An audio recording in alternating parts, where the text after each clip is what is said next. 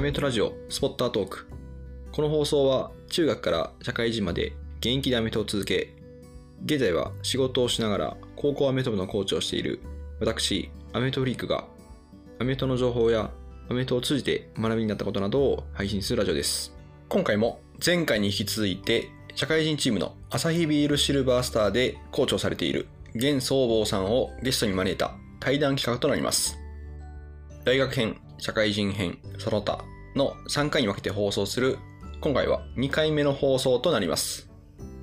まだ1回目をお聞きでない方は、ぜひ前回の放送を先にお聞きください。収録したのは昨年でしたが、育休期間のお忙しい中、ご出演いただきました。収録の途中でお子さんの賑やかな声も入っておりますけども、この辺りもぜひお楽しみいただけたらと思っております。それでは2回目の放送である社会人コーチ編をお楽しみください。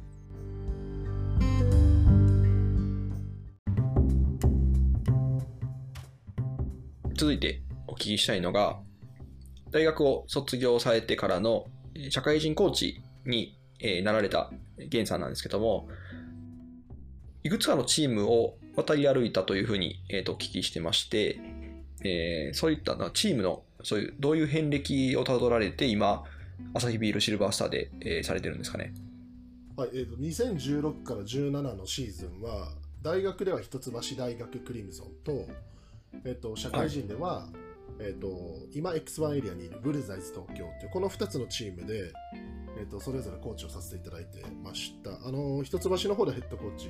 みたいな役割ですね。をやらせてもらっていて、はいはい。えー、とブルザイズ東京では、えー、とディフェンスコーディネーターをやらせてもらっていました。なので午前朝の5時に起きてえー、と家を出てで午前いっぱいブルザイズで練習してそのまま一橋大学のキャンパスに行って昼の2時から、12時ぐらいまで。で1時に帰ってくるみたいななんかそんな生活を毎土日やっててましたね、はい、2019シーズンかなからシルバースターにあのたまたま縁があって有馬さんに誘っていただいて。えー、だもう結構、その、いろんなチーム渡り歩かれてるなっていうふうに、えー思ってたんですけど、その、ヘッドコーチとかってどういうきっかけで見たいなって言ってましたけども。えっと僕が入社した会社の副社長が一橋大学の OB だったんですよね、はいはいはいはい。でたまたまその年一橋大学が確かビッグ8から2部に落ちてしまった大年ではいはいはい。で監督も辞められたタイミングだったんです猪俣監督って一緒に素晴らしい監督がおられたんですけど呼ばれてへえ。やってみないかっていうので参画させてもらった感じですねあ、それはもう大抜擢ですね。うん、で監督には山本監督っていう方とあとはあのあ違うわその時はまだ山本さんじゃない清水さんっていう監督とはい。あともう一人大人のですね、えっと森さんっていう監督あのおじいさんのコーチがおられたんですけどそのお二人に、はいはいあのフロントに立っていただいて、まあ、実務的なところは全部仕切らせてもらってたみたいな感じでしたねへえ。なるほど。すごいです。いや、でもそれでもすごいですね。ヘッドコーチ業っていうか。なんかヘッドコーチってやっぱなかなか、その、特に社会人1年目とかですよね。当2時。年目そうですね2年目ですねもちろん周りの方、年上のね、あの、ずっとそのチームにいらっしゃる方もいるでしょうし。いやそれが一橋はその時もあの兄弟にだいぶ似ている状況で、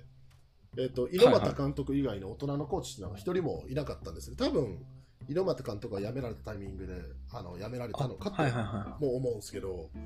なので、えっと実はあの森さんとその清水さんの、えっと大体60代後半ぐらいのお二人かな。そのお二人以外を除けば自分が実は一番年上だったんですよね。あ、あ、そうだったんですね。社会人コーチで残ってたのも社会人1年目の、えー、と6年生に該当するような子たちでしたしはいはいはい。で5年生コーチもまともにいなかったんで自分がその一橋大学に入らせてもらったタイミングであのフルコミットする5年生コーチ以外は全員辞めてほしいっていうふうに。言ったところ、残ってくれたのが67人残ってくれたんですねその子たちがはいはいはい。とあとあのその社会人1年目の子たちがものすごく頑張ってくれて成り立ってたんで、へあのまあ、あれは自分のなんかその能力とかではなく若い OB たちの熱意で成り立った1年だったんだろうなと思いますね。はあ、いや、それは素晴らしい経験ですね。うんいや、そうですね。コーチとして今一番長く続けられてるのはシルバースターですかね。そうですねあの去年のシーズンで4年目終えお終えましたね。ああ、はい。あ、まあでも4年目なんですね。そうですね4年終えて次来年が5年目になりますね。ああ、そうかそうか。じゃあまだ、それで言うと、出会った時というか、初めてお話しした時は本当になってすぐぐらいのうん、なってすぐでしたね。感じだったんですね。しかも、ラインバッカーコーチで、キッキングコーディネーターだったんで、ディフェンスコーディネーターとかでもなかったですね。あなるほど、なるほど。はあ。そんなシルバースターっていうのは、なんか、ゲンさんからしたらどういうチームなんですかね、そこは。うーんよく言われるのは古豪ですよね。ああ、はいはい、はい。古豪シルバースターってよく言われますよね。で僕、うんうん古豪に所属することがわりかし多くて、はいはいはい、確かに。兄弟も古豪だし、はい。一橋も2000年代前半ってちょっと強かったんで古豪だし、うんうんうん。シルバースターも古豪だしって、そういうふうに言われるチームだったんで、僕からしてみると、あ昔は強かったけど、今はそこそこなっていうチームにまた入ったかみたいな感じで加入して、で、蓋を開いてみると、あのーまあ、古豪である理由が分かるというか、あのうんうん。取り組むレベルっていうのもトップチームと比べたらお粗末だし、選手の能力っていうのうんもお粗末だし、みたいな。ただ、うんうん。ものすごくシルバースターのいいところっていうのは、あのーものすごく真面目に取り組むんですね。はい。で、これ取り組みのレベルが低いというふうに思われることも、あのトップチームの選手から見たら全然あると思うんですけど、えっと、それは彼らのスタンダードがそのワンランク上に行けてないだけで、自分たちのスタンダードの中では、ものすごく必死に取り組んでいるっていうようなチーム。なので、そのブレイクスルーのきっかけを与えてあげるのはコーチの役割なんで、まあ、そこにどういうふうに働きかければいいかなっていうのを宿泊した4年間だったって感じですかね。それってその、まあ、チームカラーというか、その、こう、そういう昔からいる選手がそういうのを受け継いでされてたのか、それともコーチがずっとそういう、なんていうか熱意で、そういうフィロソフィーでやられてるのかっていうと、うーんたまたま多分素直な子たちが多かったんでしょうかね。僕が加入した時って、はあはまあ、今ではそのトップ8とか関西一部とか、えーの選手が、まあ、いわゆるトップティアの選手っていうのが結構増えましたけれども、勧誘頑張っていただいてるんで、はい僕が加入した4年前って、多分一番選手層が薄くてですね、7割の選手が、えっと2部相当のリーグ以下の選手なんですよ。うんうん。だから関東でいうとビッグ8だし、関西でいうと京都、あのあ京都じゃないですね、あの関西2部以下のはいはい選手で構成されてて、でその3割残り3割がトップチトップリーグにいる選手なんですけど、まあ、いわゆはいるベテランというか、もう一世代前の選手たちが多いっていう感じで、うん若い選手は、うんまあまあ下手なんですね。で、なんですけど、素直さがあるっていう。それが特徴的だったかもしれないですね。知らないからこそ、あの正面から吸収しようとするみたいな。なので時間はかかるっていう、まあ、まさにその初心者のフットボーラーを育てていくみたいなあの感覚に近しかったですかね。へえ。なんか、こう、そういう意味では、あの、京都大学も言うたらそうじゃないですか。その、未経験でアメフト、まあ、未経験と経験者でね、違うかもしれないですけど、そういう、要は、本当に真っ白な状態で、そこからどう作っていくか、みたいな、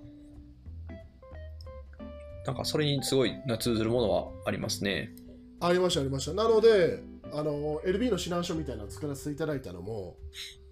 はいはい、はい。どう自分が今この数年間アメフトに関わらせてもらい始めてから数年間経ってはい培った知識、あの技術を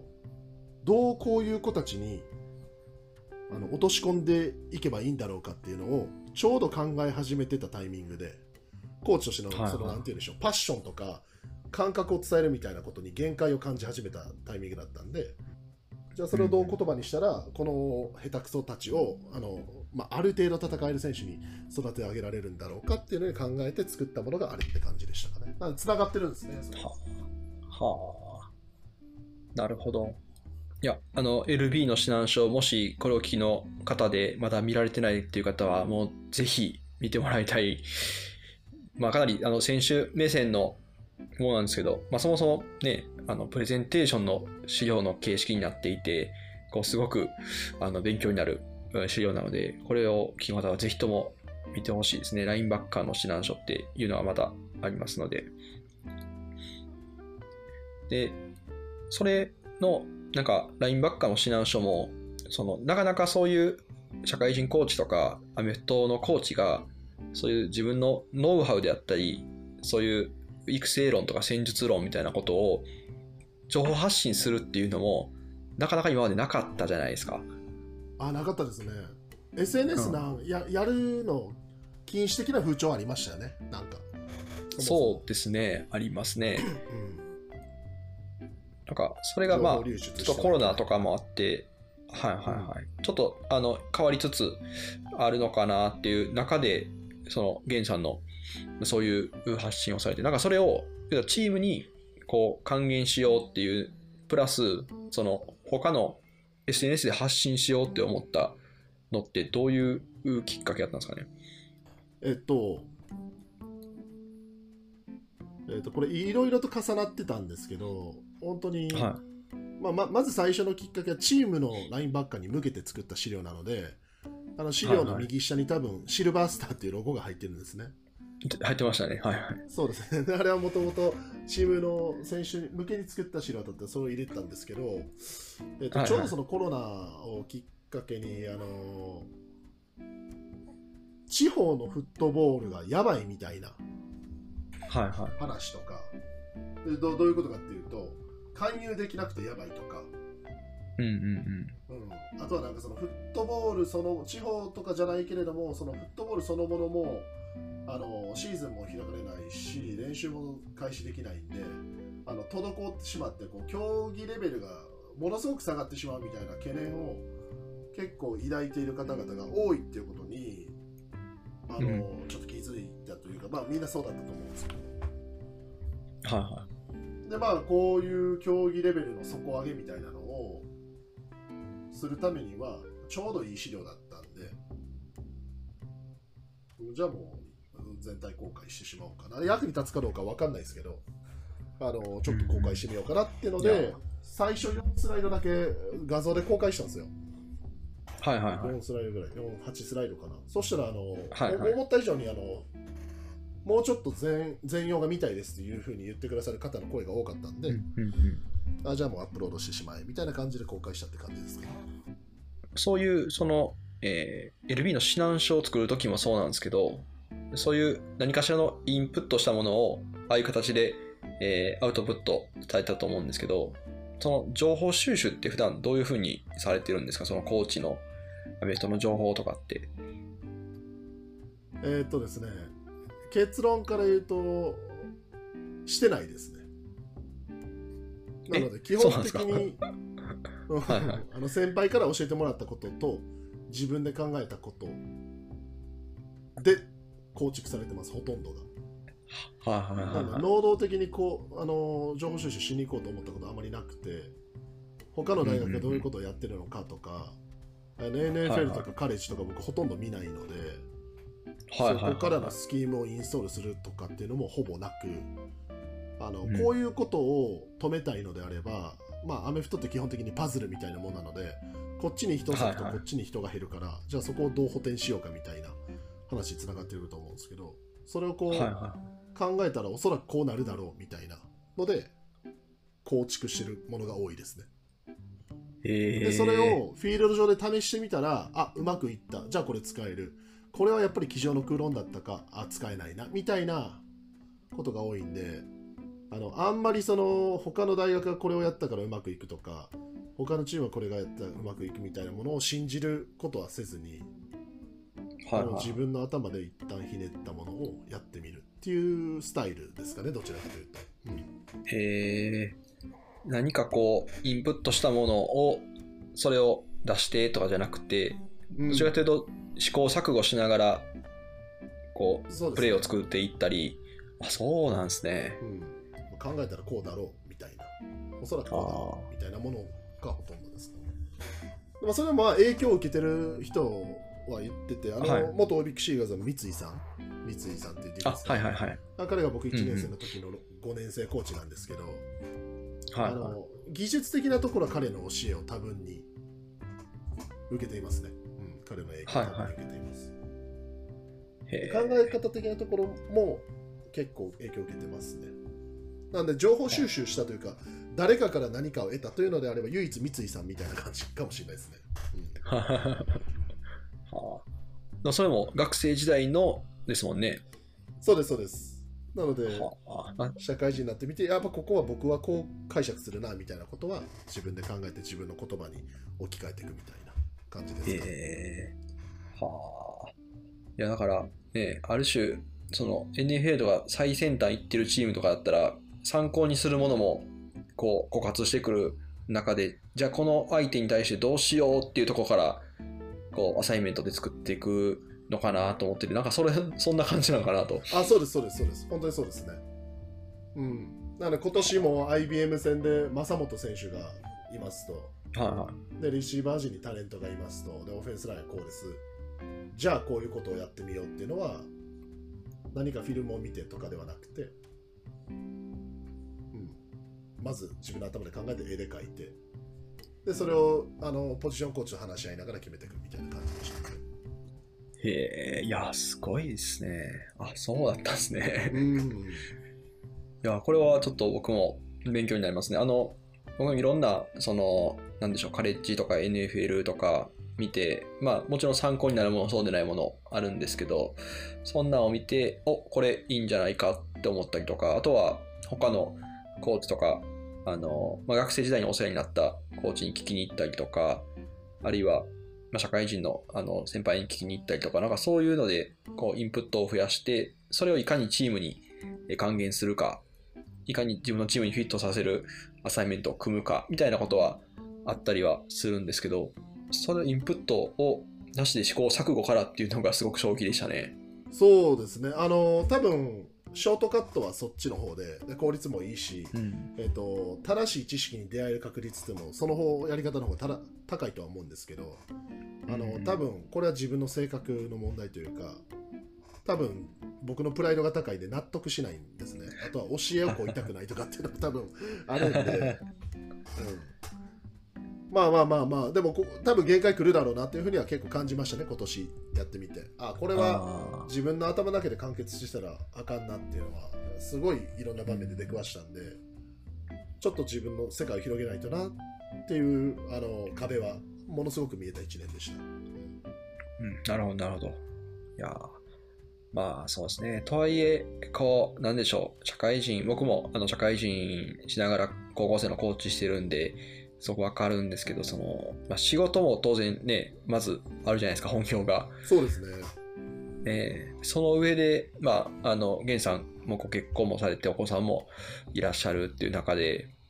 で、かつ社会人、えー土日は社会人のコーチってどういうふうにそのバランス取られてるんですか？うん。えっと、多分バランスを取ってるのは僕じゃなくて妻なんですね。はいはいはい。で僕は睡眠時間を削ってるだけで、え。そそれが成り立つようなバランスを取ってくれてるのは妻というか、まあ、はい。まあ耐えるところ耐えてくれてるって感じだったと思います。うん。うん。でなので僕がやってることは睡眠時間削ることだけで、えっとあとは妻にはもう我慢してもらう子供には、えっと我慢してもらうそんな感じですかね。まあこれが2人になってくるとちょっと続けれるかどうかが危うくなってきたって感じですかね、いや、そうですね。だから、ね、こうやってポッドキャストしてる 時も本当にこう、申し訳ないなと思いながら。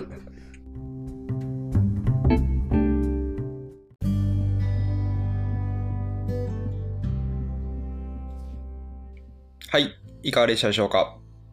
今回は、ゲンさんの社会人コーチ時代の活動をお伺いしました。放送で触れた LINE バッカの指南書については、概要欄の方にリンクを掲載しておりますので、ぜひご覧ください。そして、放送日時点では昨日ですが、ゲンさんからツイッターにて、シルバースターのコーチを一度引退されるとのご報告がありました。二人目のお子様が生まれたこともあって、今後はご家族とお仕事の時間を優先されるとのことでした。引退とはいえ、アメフトから離れるのではなく、今後はシルバースターのスタッフとして、平日のスカウティングや試合のスポッター役として限定的に活動されるようです。尊敬するコーチが第一線を離れることに一抹の寂しさはありますが、何やともあれ、ゲンさん、本当にお疲れ様でした。ゆっくり休んでご家族との大事な時間をお過ごしください。今回の対談を聞くと、家庭を持つ社会人コーチがアメフトとのバランスを取るのがいかに難しいかがよくわかると思います。私も社会人コーチとして高校アメフト部のコーチをしていますが、家族の理解がなければ絶対に続けられませんし、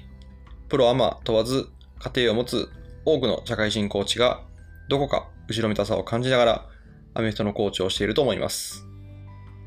そんな家族との大事な時間を割いて、このタイミングで対談をさせてもらったことは本当にありがたいですね。また、個人的には、ゲンさんという尊敬するコーチと出会えたことは、